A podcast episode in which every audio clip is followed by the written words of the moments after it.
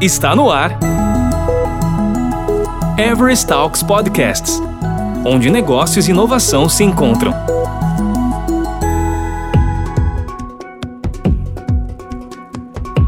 Assim como os seres vivos, as organizações também têm diferentes estágios de evolução. E é neste contexto que surge a organização TIO. Para entender mais sobre o tema, Bruno Lopes, Sensei Agile Coach Everest, convida para falar Lucas Gomes, Senpai Agile Coach Everest e o designer organizacional Rodrigo Bastos, fundador da Target TIO e um dos criadores do Framework O2. Olá pessoal, é, bem-vindos a mais um Everest Talks. Eu sou Bruno Lopes e estamos aqui hoje para falar de autogestão e organizações TIO com nosso querido Lucas Gomes e o queridão Rodrigo Bastos. Obrigado, Bruno.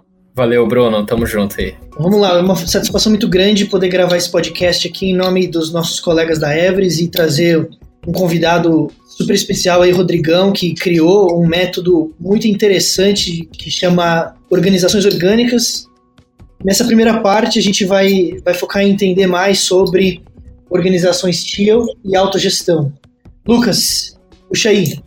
Te reiterando, né, Bruno, o, a presença ilustre aqui do, do Rodrigo, a gente vai fazer uma conversa bem é, aberta aqui sobre na verdade, antes de a gente falar sobre organizações orgânicas, né, é entender. E aí, Rodrigo, queria saber de você, assim, da sua visão, o que, é uma organização TIL na sua, na sua visão?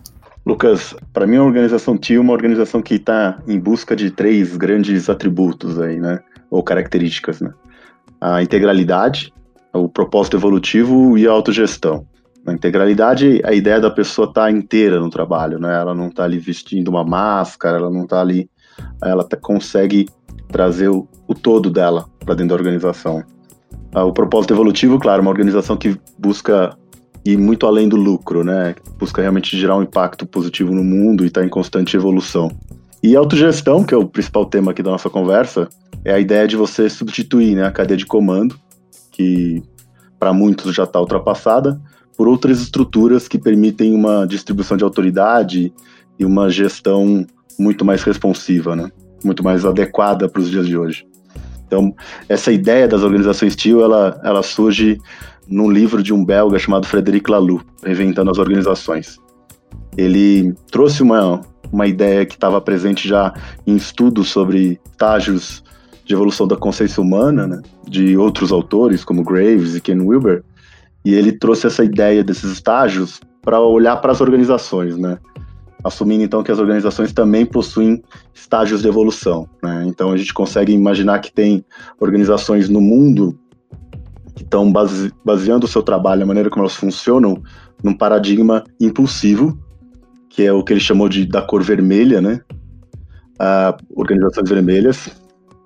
O, outras organizações estão trabalhando ainda a partir de um paradigma conformista, que é o âmbar ou amarelo, outras organizações, e aí grande parte das corporações e organizações de hoje em dia trabalham a partir de um paradigma conquistador, né, que é a organização laranja. Algumas organizações já começam a trabalhar a partir de um, um outro paradigma chamado pluralista, que é o verde, e por fim chegamos então no tio, que é uma outra cor, né? É o, é o verde azulado. A gente não conseguiu traduzir muito bem a palavra tio para uma cor fácil de falar em português, acabou ficando a cor mesmo tio, que é o verde azulado. Então, a organização tio tem essas características que eu citei agora. É um pouco diferente, talvez, de organizações verdes, que são até mais comuns, é as organizações que valorizam muito a cultura, empoderamento. A tio vai um passo além, né? Já trabalha mesmo com estrutura, estruturas organizacionais e novos modelos de gestão que promovem a autogestão, né?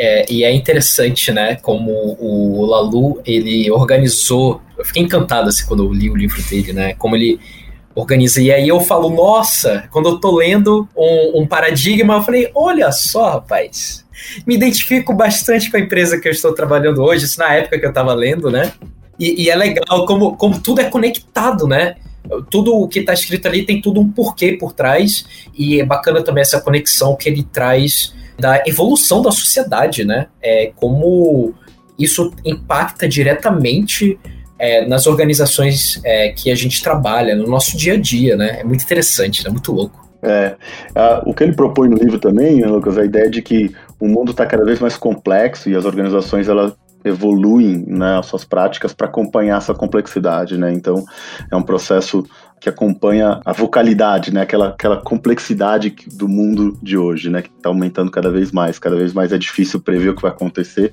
O ano de 2020 está aqui para dar um tapinha na nossa cara e lembrar disso. Eu fui pensando no pessoal que fez o planejamento estratégico lá em outubro de 2019, né? E estabeleceu várias. é engraçado, né? Para não dizer trágico. Engraçado. É, eu, eu, eu, numa outra conversa, geralmente assim, no dia a dia, eu, a gente acaba tocando nesse assunto também. Tipo, putz, imagina a galera fazendo aqueles planos mirabolantes, né? Mas aí eu acho que se conecta muito, assim, né? Autogestão. A sua visão, assim, Rodrigo, por que autogestão?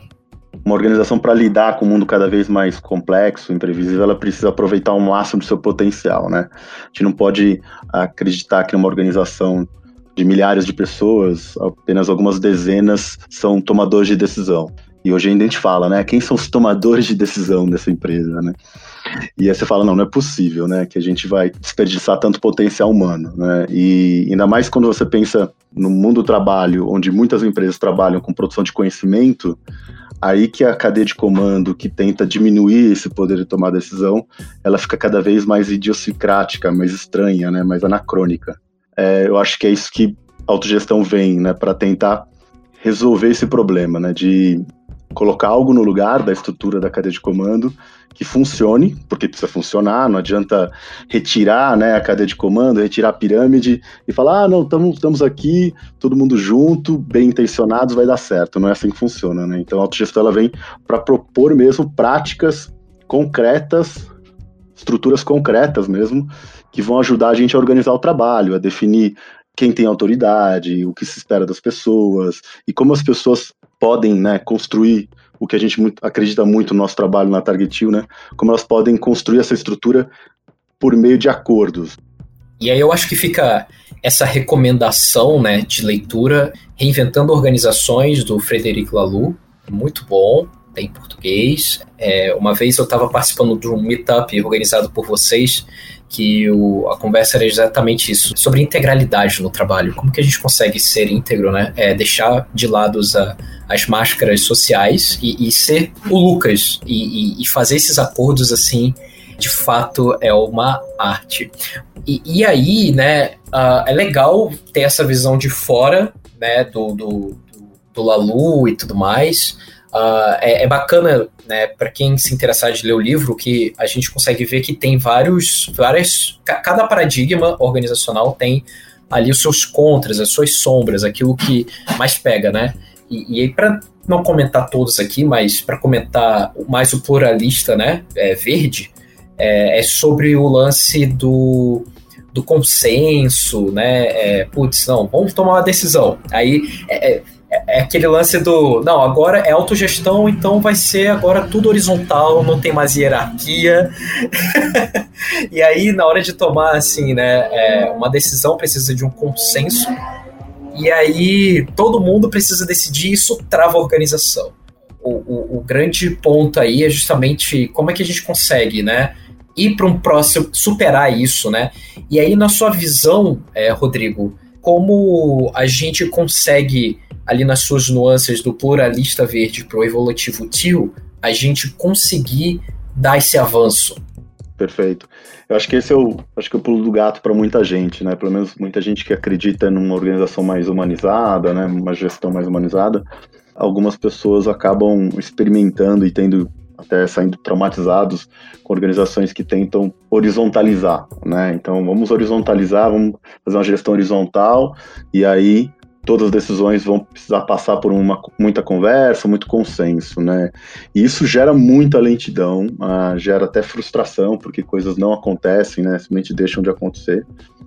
E a autogestão ela vem para tentar resolver esse problema criando acordos mais claros, né? Tanto que quando a tá, vocês falaram de organizações orgânicas, né, que a gente chama de O2, que é essa tecnologia social que ajuda organizações a se tornarem autogeridas ou, ou caminharem nessa jornada em direção à autogestão, a O2 justamente é, trata disso, né? Como facilitar esses processos para criar acordos que distribuam autoridade, ou seja, ao invés de sair da autoridade, então, numa, numa hierarquia normal, né? O chefe decide e todo mundo obedece, numa organização pluralística verde é ninguém pode decidir, só o grupo pode decidir.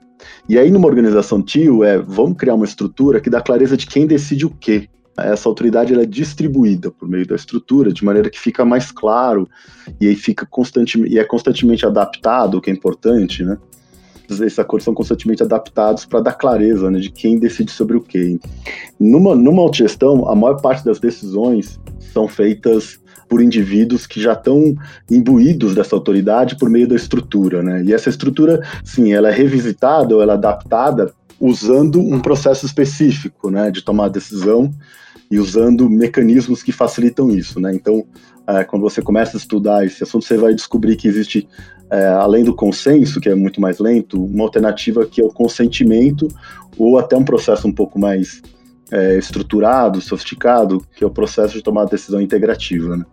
Então esse processo ele, ele permite que um, que um grupo de pessoas né, consiga adaptar acordos com muita agilidade e baixo custo, ou velocidade e baixo custo de decisão, ou seja, aos poucos ir ajustando. Aqui, ah, vamos ajustar aqui o papel, vamos ajustar aqui a autoridade disso, uma restrição aqui a colar.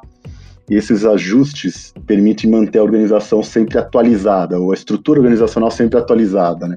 O que a gente está acostumado normalmente numa organização é ter uma estrutura de cargos que caduca muito rápido, que ninguém olha para esses cargos e esses job descriptions, né? Porque caduca muito rápido, né? Passou alguns meses, o que você está fazendo já não está refletindo aquilo que está no papel, né?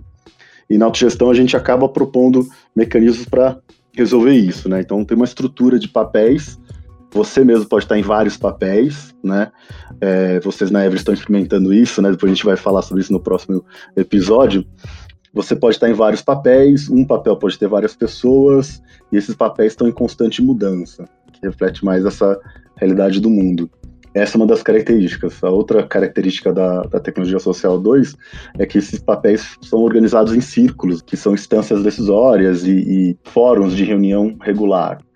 Essa é uma outra característica. Eu né, e o Bruno, nós somos Agile Coaches, né? E é legal porque eu conheci isso através da agilidade, porque agilidade é isso, né? É, não é ser rapidinho, é ser adaptável ao contexto atual. E, e, é legal que, assim, né, eu, eu conheci, engraçado, eu conheci a tecnologia social O2 antes de conhecer, é, de ler, na verdade, o livro do, é, do, do Lalu. E aí, foi para mim, foi muito mais é, simples fazer as, as conexões, né? É, Poxa, olha que legal e tal. Então, assim, é, você, é, né, Rodrigo, disse como que a O2 ela funciona mais ou menos, né? Papéis, círculos, propósitos, é, responsabilidades, e, e, é legal porque isso tudo, a gente vai falar no próximo episódio, mas é, tudo está em acordos isso, né? É legal, é um papel, ele é um acordo, né? Ele tem ali seu propósito muito bem definido e ele pode ser adaptado. É isso que é o mais legal da O2 para mim.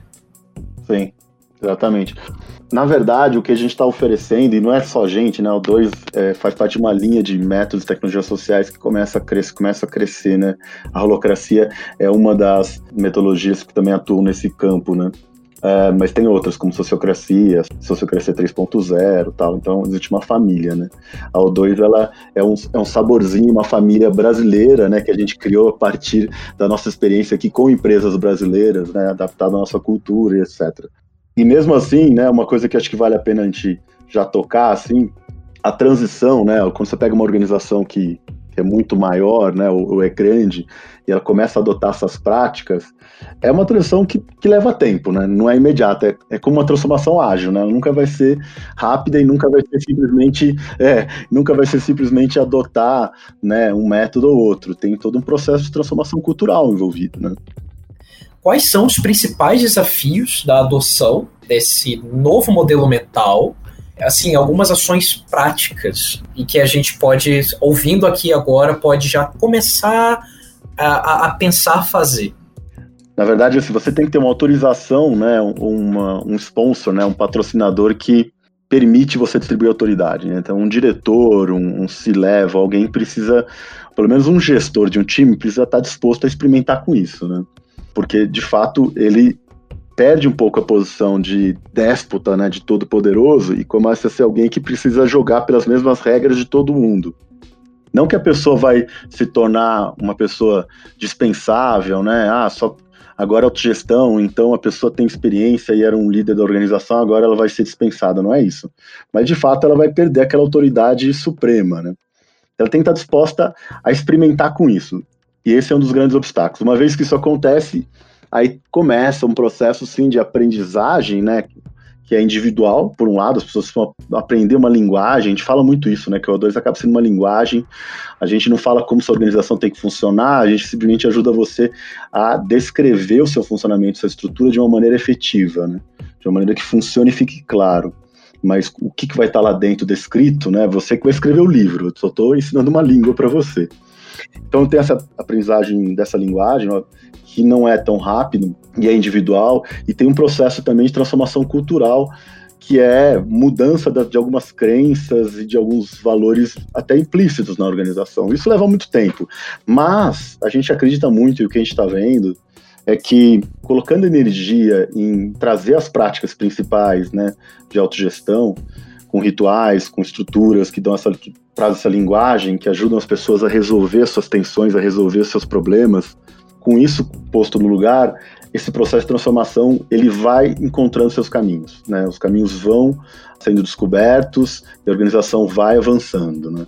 Não é algo imediato, é algo que começa e vai se contagiando. A gente até não gosta de fazer uma grande mudança de uma vez, é um tombamento, um rollout. A gente acha que normalmente é pode ser desastroso em uma organização, qualquer organização com mais de 100 pessoas, isso já é bem mais complicado, mas a gente acredita num processo de contágio e uma evolução contínua, né? E é isso que a gente tem visto com muitas, muitos exemplos já aqui no Brasil e, e fora também com tecnologias e métodos semelhantes. É desafiador, né? É, e, é, e é legal porque não tem um passo a passo definido a gente trabalha muito na ideia do seguinte adjacente, né? Qual que é o próximo passo que eu posso fazer agora, dado o contexto? Porque utilizando o AO2, a gente adapta quando é necessário. Então a gente não fica se preocupando muito com o futuro. Vou deixar isso para falar no próximo episódio. Isso é um dos nossos aprendizados lá na, na, no experimento que a gente está fazendo no Centro de Excelência é, de Agilidade, eu e o Brunão é, e a gente pode falar mais lá. É isso aí. Legal, pessoal. Excelente introdução aí ao tema e já com muita história e muito conteúdo aí para o pessoal aproveitar. É, queria aqui agradecer né, a participação de vocês para a gente encerrar esse primeiro episódio. Né? Rodrigão, obrigado aí, obrigado Lucas, e a gente se vê no episódio 2, onde falaremos sobre o experimento, né, a Everest, com o O2 especificamente, um ensaio organizacional e os aprendizados desse experimento. Obrigado aí aos dois. Obrigado, Bruno, pelo convite. Lucas, foi um prazer. Obrigado, obrigado pelo convite também, obrigado pelo papo aí. Valeu também, Rodrigo, pela sua participação aqui. Obrigado, até logo. Você ouviu Everest Talks Podcasts, onde negócios e inovação se encontram. Toda semana tem novidades por aqui. Até lá!